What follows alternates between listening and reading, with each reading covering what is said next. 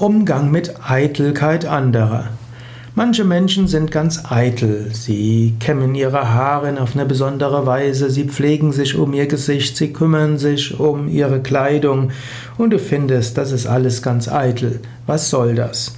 Mein Tipp wäre, wenn Menschen sich sehr um ihr Äußeres kümmern, dann sieh das doch einfach als Kunst an, als Kreativität.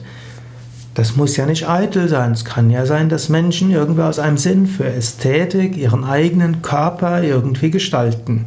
Manchmal hilft es, das Kunstwerk zu bestaunen, statt sich über Eitelkeit zu beschweren.